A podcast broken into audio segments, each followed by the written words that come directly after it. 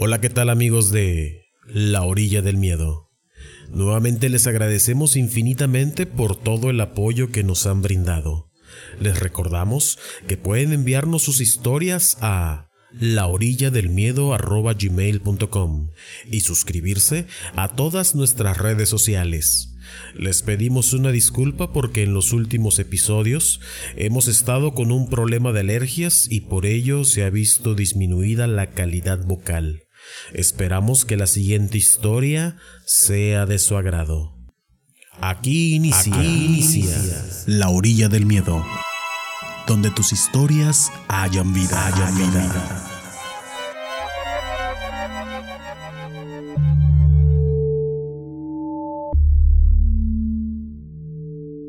Lo que viene a continuación se los contaré de manera resumida, aunque creo que me costará. Cuando se lo cuento a alguien, pareciera que eso que es protagonista de lo siguiente que les relataré, supiera dónde estoy, como si me hiciera visible para él y volviera. Tengo muchos años que no lo veo. Espero no volver a llamarlo o volver a revelarme con lo que estoy por decirles. Desde muy niña, a mí me llamaba la atención todo esto de lo oculto, cosas de miedo que le llaman pero a mí lo que más me gustaban eran las hadas y los duendes, o algunas personas les llaman elementales de tierra. Mi padre vivía en Estados Unidos en ese tiempo y me envió de regalo de cumpleaños una computadora. En aquellos tiempos, una computadora que se pudiera conectar a Internet era una maravilla y yo, yo la tenía. Me gastaba mucho tiempo leyendo sobre historias de duendes y hadas, de cómo llamarlos y de cómo alimentarlos cuando ya estuvieran conmigo. Comencé a leer que había buenos y malos, y cómo cuidarte de ellos. En fin, no diré que quería aprender, solo quería leer e imaginarme sobre ese maravilloso mundo que era tan bonito para mí. En el fondo de pantalla de la computadora tenía una imagen de un demonio crucificado. En aquel entonces era una adolescente que no tenía idea de qué podría suceder si hacía tal o cual cosa. A todos los adolescentes nos han advertido sobre algo y de igual modo lo hacemos. Mi madre siempre me pedía quitar eso de la pantalla y al modo yo contestándole que solamente era una foto y que no pasaba nada, que no había demonios informáticos.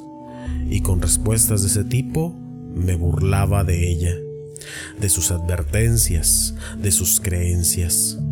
Continué con mis lecturas acostumbradas, descargas de imágenes y cosas por el estilo. Conforme avanzó el tiempo, yo empecé a tener pesadillas, a levantarme muy agitada, sudando. De frente a mí tenía el escritorio donde estaba la computadora. La primera vez que vi lo que les voy a contar pensé que solamente era un truco de mi imaginación, pero se repitió tanto que la verdad tuve que descartarlo era algo real. Era un duende que aparecía junto al lado del monitor de mi computadora. Casi siempre aparecía acostado, de lado, recargando su cabeza sobre el puño cerrado de la mano con la que se apoyaba, viéndome. No quiero entrar en muchos detalles, pero sobra decirles que era café, arrugado y feo, extremadamente feo. Se quedaba sonriendo y viéndome. Lógicamente soltaba un grito llamando a mi madre y me resguardaba en el lugar más seguro que un niño o que un adolescente conoce a esa edad. Sí, acertaron, bajo las cobijas. Cuando mi madre llegaba, no creía ni una sola palabra de lo que yo le platicaba. Era justo. Yo no creía tampoco en ninguna de sus advertencias. Pero por supuesto me decía la típica, te lo dije. Me decía que eso me había imaginado por andar leyendo todas esas cosas. Básicamente me decía que era mi culpa todo eso que pasaba. Con el paso del tiempo las apariciones de ese duende se empezaron a ser más comunes y quizá menos aterradoras. Así que dejé de gritar y comencé a acostumbrarme. Con el tiempo se fueron haciendo menos frecuentes las apariciones. Dejé de ver a este ser. Pensé que era bueno, pero llegó algo peor. No sé si esa cosa nueva llegó porque se fue el duende o si el duende se fue cuando aquello llegó. Cualquiera de las dos opciones me siguen dando escalofríos. Comencé a ver la silueta de un hombre parado junto a la puerta de mi cuarto. Yo dormía con la puerta cerrada y con la luz apagada. Esta silueta empezó a aparecer junto a mi puerta, parado por la parte de adentro, viéndome, ya con el entrenamiento de nuestro amiguito anterior. A pesar de estar muy asustada, podía controlarme y lo veía ahí. Me tapaba y con el tiempo ya no estaba pero poco a poco empezó a acercarse, a verse entre la puerta y mi cama, después a los pies de mi cama. Esta silueta se empezó a acercar, a verme cada vez más de cerca. Me empezó a dar muchísimo miedo. Empecé a llamar a mi madre de nuevo, pero esta vez no me regañó. Ella sabía que yo había dejado de lado mi búsqueda en internet de estas historias, así que ahora me escuchó con un poco más de paciencia. Entré en un estado como de paranoia, o eso me gusta pensar, porque también podría decir que me hice más sensible a estas energías, porque comencé a percibir cómo me seguían de cerca. Algo estaba como pegado a mí, caminando a mi lado todo el maldito tiempo. Yo tenía alrededor de 12 o 13 años cuando esto pasó.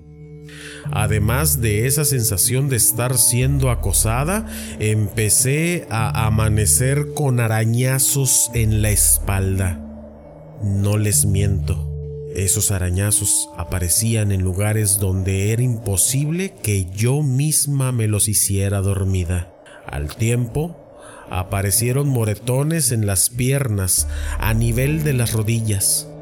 Pasado un tiempo, los arañazos desaparecieron y los moretones se trasladaron a la parte interna de mis piernas, justamente arriba de las rodillas. Parecía como si unos dedos me tomaran con fuerza y me quisieran abrir las piernas.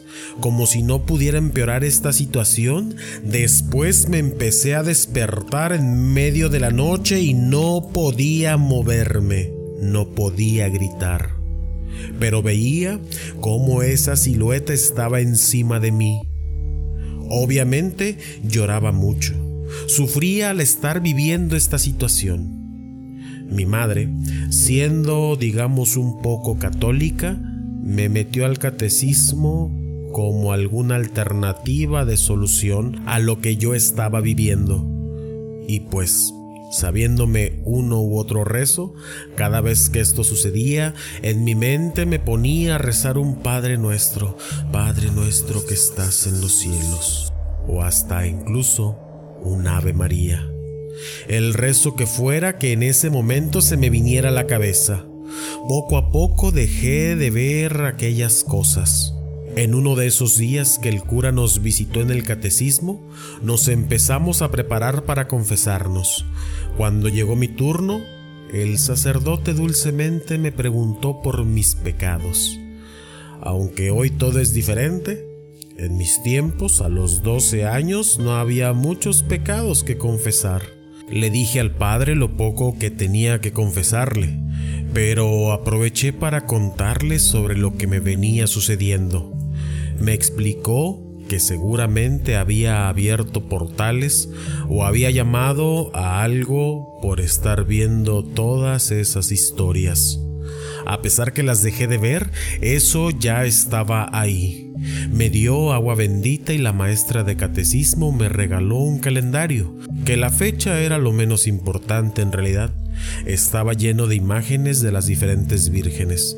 Como un acto desesperado las recorté todas y empecé a pegarlas por todo el cuarto.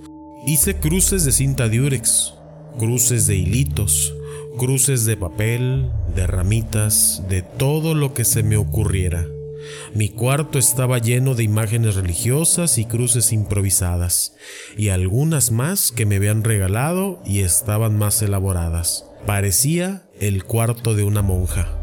Empecé a dejar de ver cosas. Un conocido de la familia que se enteró del caso me aconsejó gritarle groserías cuando viera ese tipo de situaciones. El padre también me había dicho que les dijera algo así como, en el nombre de Cristo vete de este lugar, no eres bienvenido. En realidad, a pesar de todos mis esfuerzos y los consejos, estas experiencias nunca cesaron. Ocurrían, sí, con menos frecuencia y con menor intensidad. Eso es cierto. Pero realmente dejaron de suceder solo cuando yo me mudé a la ciudad donde actualmente estoy viviendo. Espero que nada vuelva con esto que les estoy contando. Obviamente se los cuento con la seguridad de estar informada, saber qué hacer y que hace mucho no sucede. Espero no haberme vuelto de nuevo visible para eso que me visitaba por, las, noches.